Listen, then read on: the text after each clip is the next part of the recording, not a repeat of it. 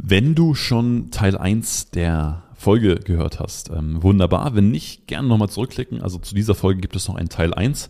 Wir schauen uns nämlich jetzt die teuersten Fehler beim Aufbau oder bei der Einstellung eines Verkäufers an und beim Aufbau eines Vertriebsteams an. In der ersten Folge haben wir schon über fünf große Fehler gesprochen. Jetzt sprechen wir über die zweiten fünf. Und äh, ich hoffe, ich kann dir dabei helfen, diese zu verhindern ähm, und einfach einen besseren Job damit zu machen. Okay. Also, Fehler Nummer eins, großer Fehler Nummer eins. Ähm, was viel passiert ist, ähm, gerade wenn du wächst und wenn mehr Leute dazukommen, ist eine Schuldzuweisung, die im Dreieck funktioniert. Ja? Ein Dreieck in einem Unternehmen, was du hast, was jetzt gerade, sagen wir mal, an einem Digitalmarkt in irgendeiner Form beteiligt ist, ähm, hast du drei große Player. Das ist einmal das Marketing, das ist einmal der Unternehmer selbst und das ist einmal der Vertrieb. Und alle drei dieser Bereiche haben verschiedene Bedürfnisse, haben verschiedene Herangehensweise und wollen auch verschieden arbeiten und haben natürlich auch verschiedene Incentivierungen. Und ähm, was die dümmste Sache ist, die man machen kann, ist, dass man diese Schuldzuweisung in einem Dreieck in irgendeiner Form beschleunigt oder überhaupt erst in seinem Unternehmen zulässt. All das, was passiert, ähm, hängt immer miteinander zusammen. Und je früher man das als Unternehmer versteht, desto leichter tut man sich. Okay? Zum Beispiel habe ich schon sehr oft erlebt, dass ähm, Vertriebe und Marketing ähm, sich äh, ja, gegenseitig die Haare ausreißen, ähm, weil irgendwas nicht funktioniert hat.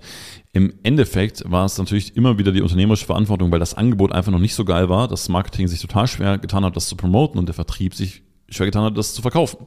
So, natürlich kann es auch mal sein, dass im Marketing irgendwas schief geht und nicht genau funktioniert. Aber natürlich kann es sein, dass im Vertrieb mal was schief geht. Aber das hält sich immer die Waage. Also, wenn ich dir da was empfehlen darf, schau da wirklich, dass du ruhig bleibst, dass du mit allen Parteien super gut zusammenarbeitest ähm, und, und einfach klare Ansagen machst. Klar, wenn was nicht funktioniert, funktioniert was nicht.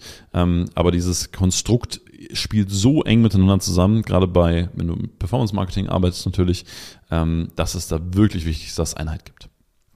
So, zweiter großer Fehler oder in unserer Serie dann auch schon der siebte, ist eine ständige Preiserhöhung bei Erfolg. Ja, wenn du merkst, es funktioniert was gut, ähm, kann es sein, dass man mal schnell so ein bisschen, ja, wie soll ich das sagen, man will immer mehr und mehr und mehr und mehr und mehr, was dann irgendwann so ein bisschen die Konstant, Konstanz rausreißt. Das ist einmal bei Kunden so, bei Interessenten so, ähm, das kann aber natürlich auch bei den Verkäufern der Fall sein, die sich dann irgendwann auch fragen, okay, warum erhöhen wir hier eigentlich ständig die Preise?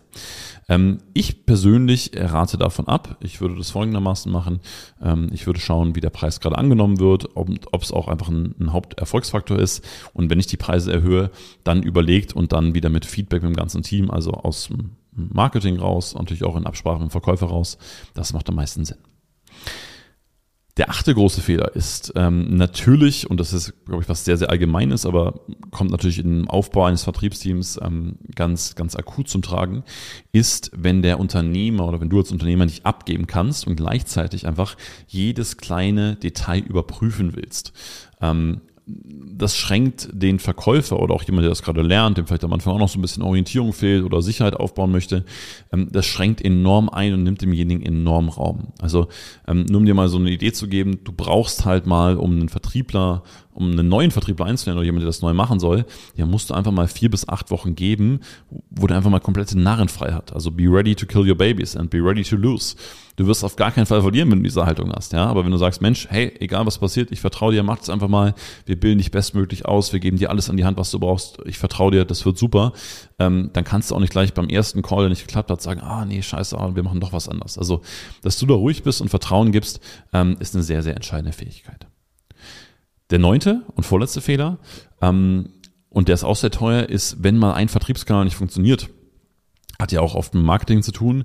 Ähm, und da werden äh, die, die Marketer-Kollegen äh, unter, unter uns äh, mir zustimmen, ähm, ist ständig neue Vertriebskanäle aufzumachen. Oh krass, ähm, Facebook ist gerade teuer, lass uns mal YouTube machen. Oh, YouTube ist gerade teuer, lass uns mal LinkedIn machen. Oh, LinkedIn ist gerade teuer, ach, lass uns noch E-Mail-Liste machen. Ah, E-Mail-Liste geht gerade nicht so, ah, lass uns auf TikTok gehen. Ähm, oder natürlich auch im Offline-Vertrieb. Ne? Gibt es natürlich genauso das, das Rumhoppen. Ähm, aber damit verwirrst du nicht nur dein Marketing, damit verwirrst du auch dein Vertriebsteam, weil die Leute aus verschiedenen Quellen kommen und ständig verschiedene Informationen haben. Was den Verkauf letztendlich immer schwieriger und äh, komplizierter macht. Und der zehnte und letzte Fehler, große Fehler in meinen Augen, ist, sich ähm, externe Closer zu holen, die sich auch als solche bezeichnen. Und ähm, die Aussage polarisiert jetzt, das bin ich mir bewusst, ich möchte sie aber auch gerne erklären. Ich persönlich verfolge die Philosophie, wer wegen Geld kommt, der gilt auch wegen Geld. Und ähm, wenn mein Geschäftsmodell das ist, ähm, einfach zu schauen, wo kriege ich die höchste Provision und ähm, mit wem kann ich am besten arbeiten und ich möchte einfach nur closen und habe kein Interesse daran, vielleicht eine Firma bekommen, geht es an meiner Wertvorstellung oder an meine Perspektive als Unternehmer oder auch als Unternehmensberater für Vertriebsteams geht es daran vorbei. Ich persönlich würde davon abraten, ähm, sondern lieber eigene Leute ausbilden, beziehungsweise aus meiner Community neue Leute rekrutieren. Klar kann man die auch mal von extern holen, aber Menschen, die nur dafür da sind und zu sagen, hey, ähm, welche Provision kriege ich bei euch und gib mir mal die Calls rüber, ähm, halte ich für kein langfristig nachhaltiges Modell, wenn du deine Reputation und ähm, deine Energy als Firma schützen möchtest. In diesem Sinne, ähm, es war super cool, dass du dabei warst. Ähm, vielen, vielen Dank dafür. Ähm, wenn dir die Folge gefallen hat, äh, teile sie gerne an jemanden, wer es interessant ist. Und wenn du sagst, hey, ich bin selber kurz davor, mir Erstverkäufer einzustellen oder hey, ich verkaufe selber total viel, ich mache mir da total den Kopf und würde das gerne ähm, kurz bis mittelfristig abgeben, dann ähm, freue ich mich sehr, wenn wir uns mal persönlich kennenlernen. Dazu kannst du gerne eine Beratungssession buchen auf ähm, einfachumsatz.com.